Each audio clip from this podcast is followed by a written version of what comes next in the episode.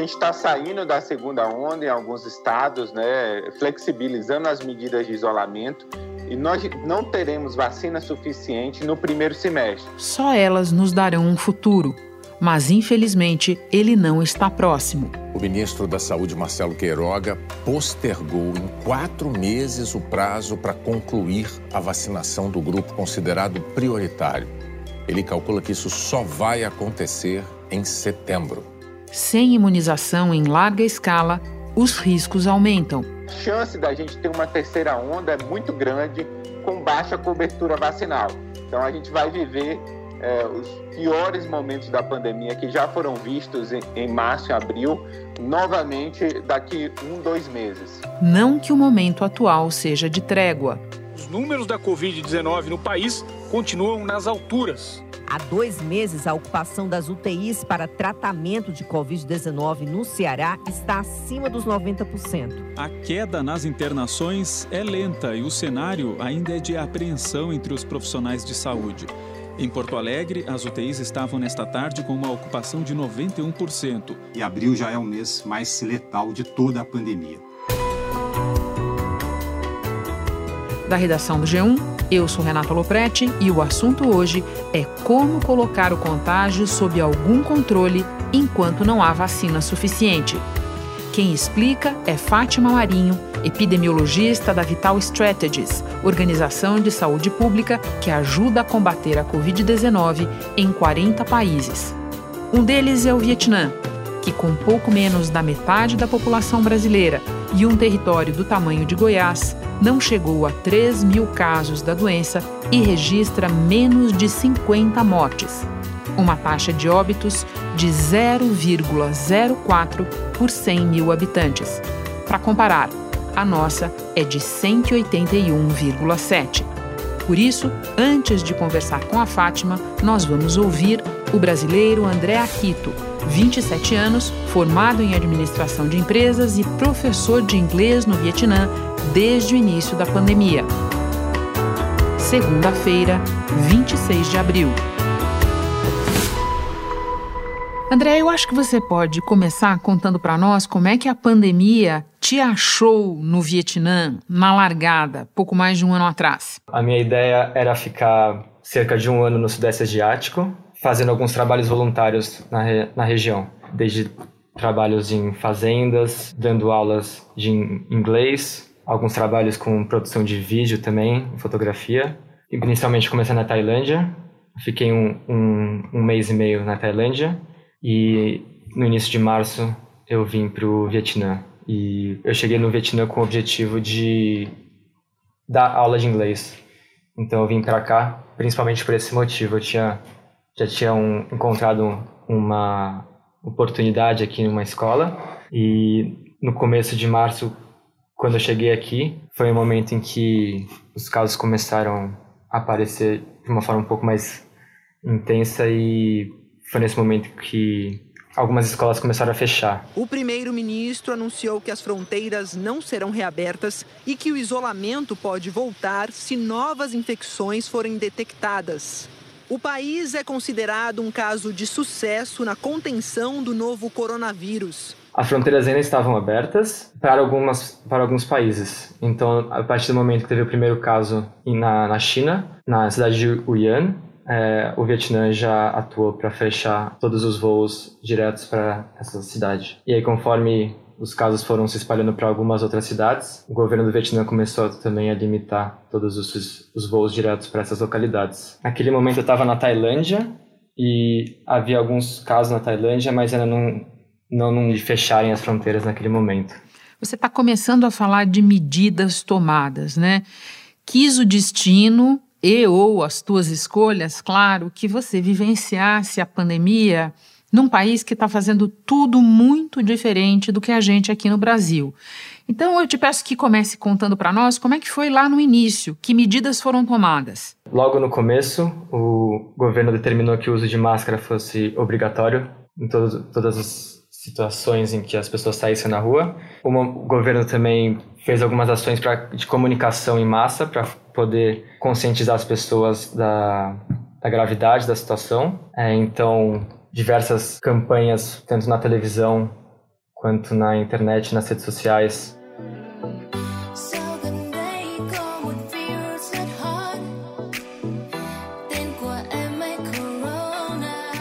Em relação à música, por exemplo, é, o governo pegou uma música pop que as pessoas escutavam aqui bastante e mudou a letra, fez um jingle com o objetivo de conscientizar as pessoas sobre algumas informações básicas do Covid e também sobre algumas medidas de prevenção. E durante um tempo essa música tocava em praticamente todos os lugares.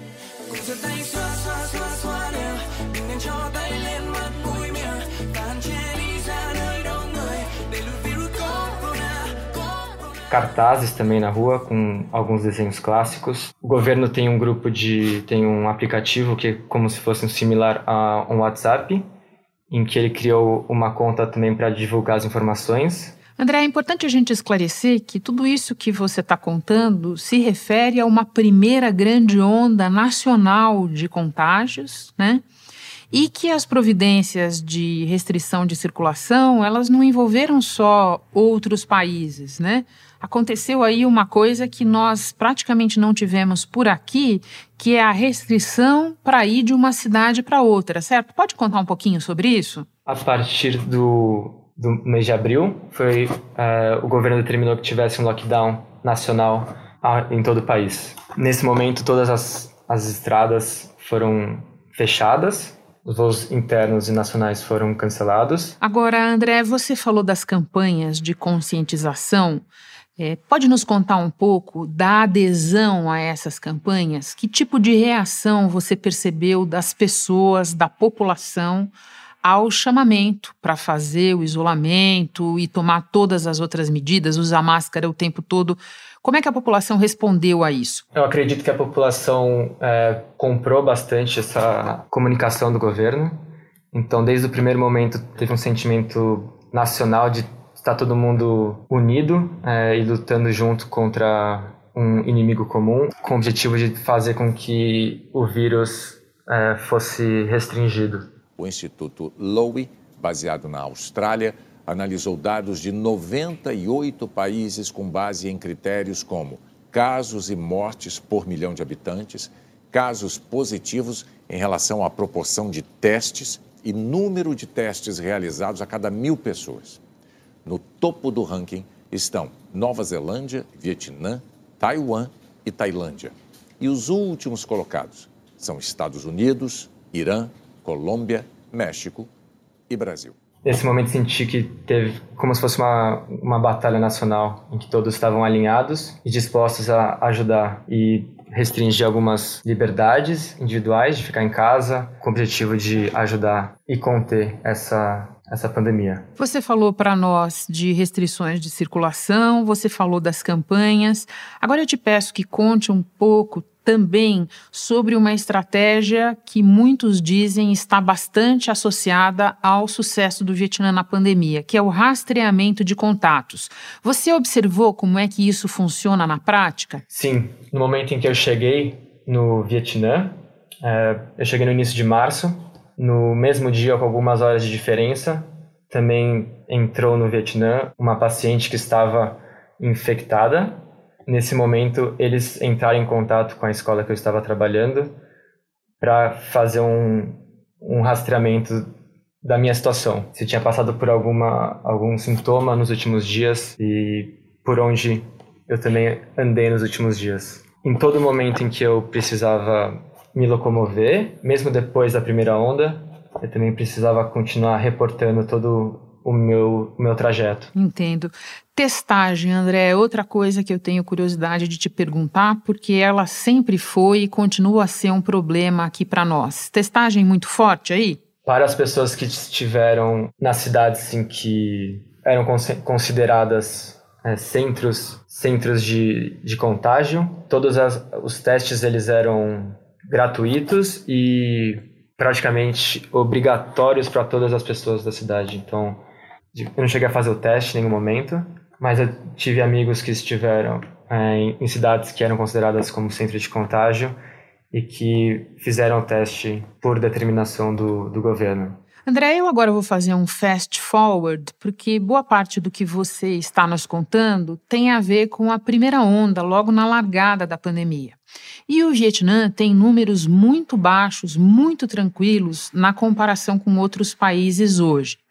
Você diria que a mentalidade mudou, que as pessoas desencanaram ou que as preocupações continuam em vigor, o uso da máscara continua disciplinado? Como é que está o comportamento das pessoas hoje em dia? Apesar desses dois últimos meses não ter ocorrido nenhum contato, nenhuma transmissão do vírus local, todos os últimos casos foram importados, ou seja, controlados logo no momento em que as pessoas chegaram no Vietnã.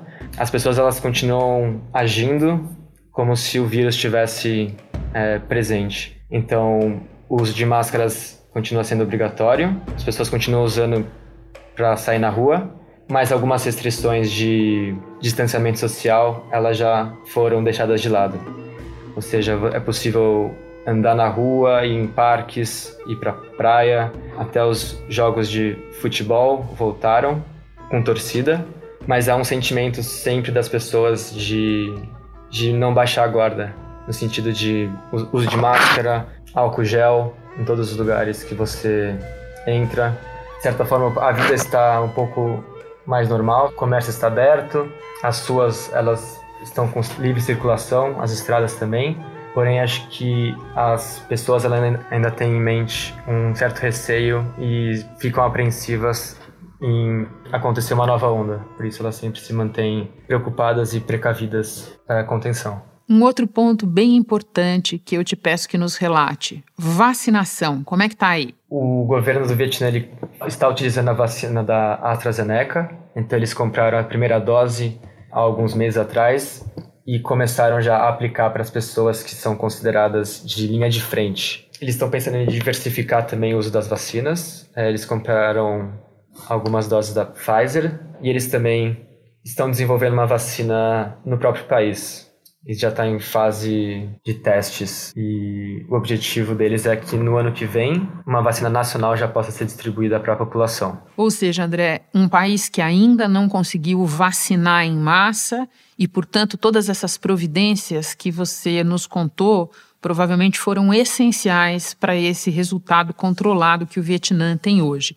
André, eu termino te pedindo quase um testemunhal, que você conte um pouquinho para nós como é que está a tua vida hoje e uma curiosidade, se em algum momento você pensou em tentar voltar para o Brasil.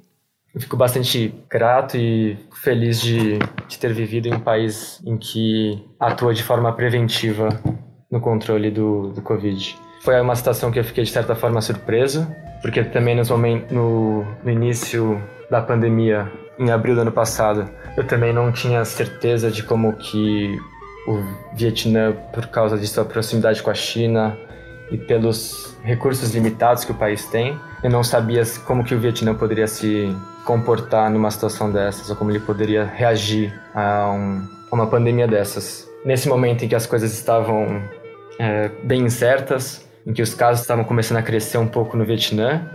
O governo do Brasil ele ofertou um voo de graça de volta para o Brasil para as pessoas que, que estavam nos países do Vietnã, Tailândia e Indonésia. Então foi um momento em que eu realmente considerei voltar para o Brasil, mas eu optei por ficar no Vietnã e seguir com com meu objetivo.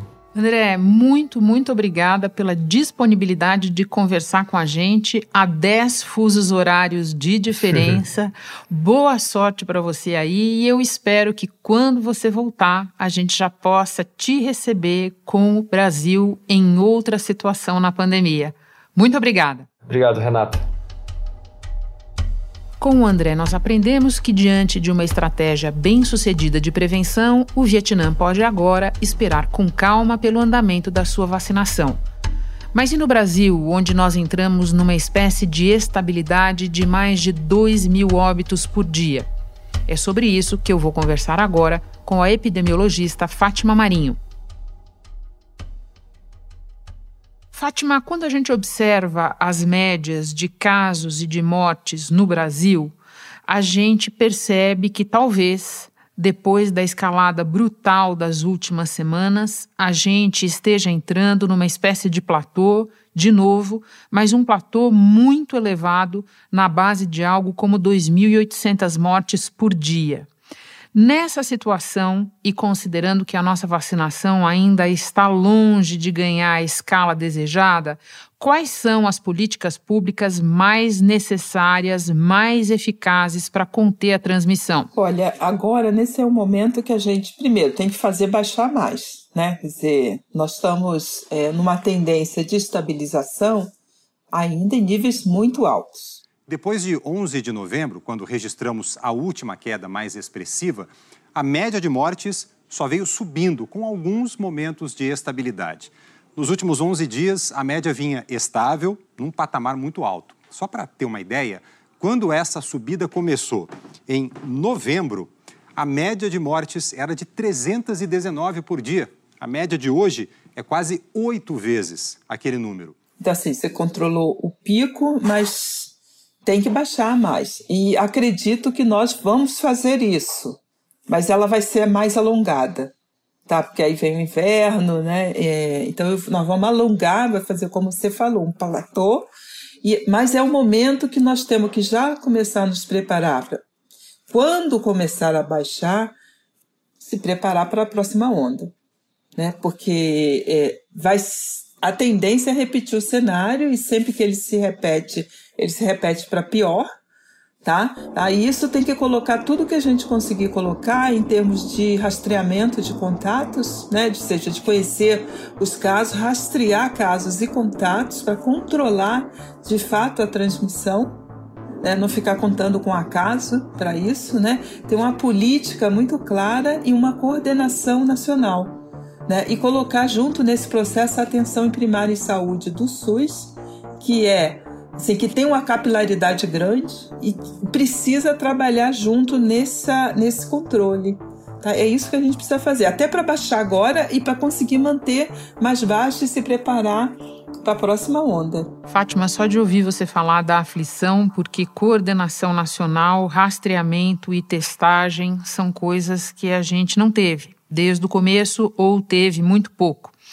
Então, eu queria te perguntar se a gente tem exemplos de outros países em que rastreamento, isolamento dos contatos e a testagem no meio de tudo isso, onde esse combo funcionou. Olha, nós temos exemplos no mundo, né? como a Coreia, a Coreia do Sul, é, Taiwan, mas eu considero que são países bem especiais, porque assim, a população tem uma disciplina que a nossa não tem. Mas existe assim, uma, uma testagem grande, né? E as pessoas também buscavam, né? Tem também isso, elas cooperam com isso, né? Com esforço coletivo, né? Então, é, por isso eu falo na coordenação nacional que precisa, precisa ter uma cooperação. Não, então esses países que conseguiram, eles têm um tipo de população de disciplina já que é diferente do nosso. Né? É, o que a gente precisa aqui, eu acho que um pouco seguir os modelos de países europeus que têm uma semelhança melhor em termos de cultura, alguma cultura, não toda, tá? E, que, e o Chile, que está aqui também perto da gente em termos de rastreamento de casos e contatos. E o Brasil, inclusive, é um dos países que ainda tem uma testagem para Covid considerada baixa. No ranking de testes por milhão de habitantes, nós aparecemos atrás dos nossos vizinhos, Chile, Uruguai e também Argentina. Mas a gente tem, diferente desses outros países, uma atenção primária grande. A gente consegue inovar nisso. Nós temos uma capilaridade da, do Programa de Saúde da Família que é grande. A gente já teve mais, né, com o, o programa Mais Médicos, né, mas isso não significa que a gente não consiga é, ampliar, sabe? E fazer um controle melhor né, é, da, da, circulação viral, dos casos, dos contratos, né, utilizando uma estratégia junto com a atenção primária à saúde. O Ministério da Saúde não cumpriu as próprias promessas do início da pandemia de testar uma quantidade significativa da população e nem o que foi comprado foi totalmente distribuído. É, entre abril, aqueles testes comprados né, pelo Ministério Sim. da Saúde que estão parados em depósitos começam a vencer entre abril e julho. Vamos nos deter um pouco mais na questão da testagem, porque a Fiocruz publicou um estudo em janeiro mostrando que os testes no Brasil têm sido feitos pelos estados em, e agora eu uso palavras desse estudo, estratégias independentes e aleatórias. E mais, que os sistemas contêm registros de testes eh, que apresentam dados discrepantes. Você pode então lembrar para nós qual é o objetivo da testagem na contenção da epidemia e como é que funciona uma estratégia eficaz de testagem? Em termos de vigilância, vigilância epidemiológica, funciona para rastreio de casos e aí, a partir dos casos, o rastreio dos contatos. E, nesse sentido, controlar a disseminação do vírus. Tá? Então, a testagem regular, ou seja, eu, eu utilizo daqueles que já são testados, porque as pessoas ou procuram ou porque o médico desconfia né, de alguma coisa, eu utilizo dessa informação também, mas eu também faço testagens ativas, eu ofereço ativamente à população. E aí eu estabeleço um rastreamento desses casos, ou seja, eu identifico, né, para identificar possíveis então contatos e nesse sentido é, conseguir conter né, a transmissão do vírus, porque aí eu vou é, reduzindo a transmissibilidade, vou trabalhando no isolamento dos casos e dos seus contatos. Posso fazer isso quando as pessoas tiverem condições de moradia boas, elas ficarem em casa enquanto está no período de transmissão, ou oferecer para a população que não consegue, que vive muita gente num, em poucos cômodos, tá? oferecer lugares em que essas pessoas pudessem ficar. Né? Por exemplo, a Espanha é, é, reservou vaga em hotéis tá? para esses casos. Se a gente pegar quatro países europeus com mais de 10 milhões de habitantes, que agora contam menos casos, vai ver que eles têm algo em comum. Todos impuseram fortes restrições à circulação de pessoas, pelo menos desde dezembro. A tática é defensiva, mas é extremamente eficaz. Mas isso precisa ser coordenado. Por quê? Porque se alguém faz e o outro vizinho, a cidade vizinha ali, não faz, aí não adianta, né? Porque o vírus vai continuar circulando, ele voltará para essa cidade. Então, por isso eu falo da coordenação nacional. Entendo. Fátima, testar, rastrear, isolar são conceitos que nos levam para um outro ponto, adotado em outros países e praticamente deixado de lado aqui, que é a questão de limitar o ir e vir das pessoas. É, aqui no Brasil, não só isso permaneceu muito poroso do ponto de vista é, do trânsito internacional, mas também dentro do país. Praticamente não se usou esse recurso. A esta altura da pandemia, ainda faz sentido tomar alguma medida nessa direção? Faz sentido por causa das novas variantes. A gente já tem a P1 já disseminada, já, já foi. Essa aí já passou, mas virão outras, né? Já estão, já estão aí. Com essa, já são cinco as mutações do vírus no país, segundo estudos realizados por universidades e institutos de pesquisa. Três são estrangeiras: a peruana, a do Reino Unido e sul-africana. E duas brasileiras, uma identificada em Manaus e a outra no Rio de Janeiro. A gente precisa ter mais vigilância também de genoma. Isso depende de testagem, claro, sempre. Né? E dentro dessa testagem eu selecionar é, subamostras em que eu vou é, fazer uma vigilância do genoma para identificar novas variantes. Novas variantes é, que mostrem um grande perigo, mutações importantes né, na, na sequência lá do, do RNA e que dá uma maior eficiência para elas, a gente também precisa ter estratégia de isolamento. Senão, eh, nós deixamos de disseminar, como foi o caso da P1. Um estudo feito por pesquisadores da Fiocruz mostrou que adultos infectados pela variante brasileira do coronavírus, a chamada P1, identificada primeiro no estado do Amazonas, têm uma carga viral 10 vezes maior do que adultos infectados por outras versões do vírus. E por fim, Fátima, vamos falar de vacinação, porque é por causa do ritmo lento dela que nós estamos tendo essa conversa aqui. Se nós seguirmos num quadro de escassez de doses, e na semana que passou o ministro da Saúde admitiu que É, grupos prioritários só vão acabar em setembro, não mais em maio, como o governo dizia, para não falar de outros sinais de escassez de doses. Nesse cenário de escassez, existe algum meio de a gente usar as doses disponíveis de uma maneira mais estratégica, mais inteligente? Ela pode ser usada dentro dessa estratégia de é, de quebrar essa cadeia de transmissão viral, né, de conter a disseminação do vírus e que você entra numa fase de vacinação em que você começa a fazer bloqueios. Mas a gente ainda tem uma disseminação muito ampla, tá? Essa é uma estratégia que a gente pode usar talvez no próximo semestre, sim, associada com todo esse outro é, trabalho de testagem e rastreamento.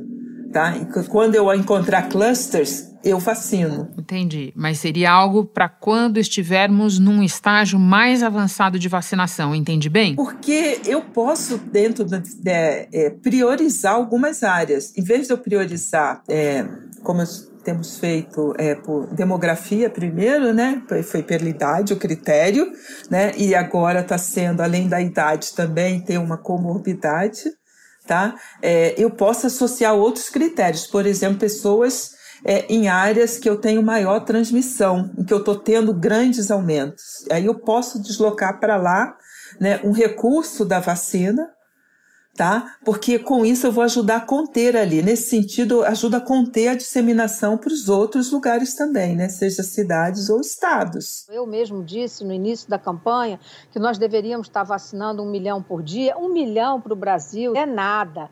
Nós deveríamos estar vacinando dois milhões por dia mole, se nós tivéssemos vacinas para isso, né? Então nós precisamos é ter vacinas. Eu tenho que tentar dar uma direção e, e mudar, né? Mudar essa direção, controlar a epidemia que hoje não tem controle. Até aqui a gente não foi nem conduzido, a gente foi arrastado pelos fatos, né, Fátima? Pela onda, pelas ondas, isso, isso mesmo. Exato. Fátima, muito obrigada por todos os teus esclarecimentos. Bom trabalho para você. Muito obrigada a você. Este foi o assunto podcast diário disponível no G1 e também no Globoplay, Apple Podcasts, Google Podcasts, Spotify, Deezer, Castbox, Amazon Music. Nas plataformas digitais de áudio, dá para seguir a gente e assim não perder nenhum episódio. Eu sou Renata Loprete e fico por aqui. Até o próximo assunto.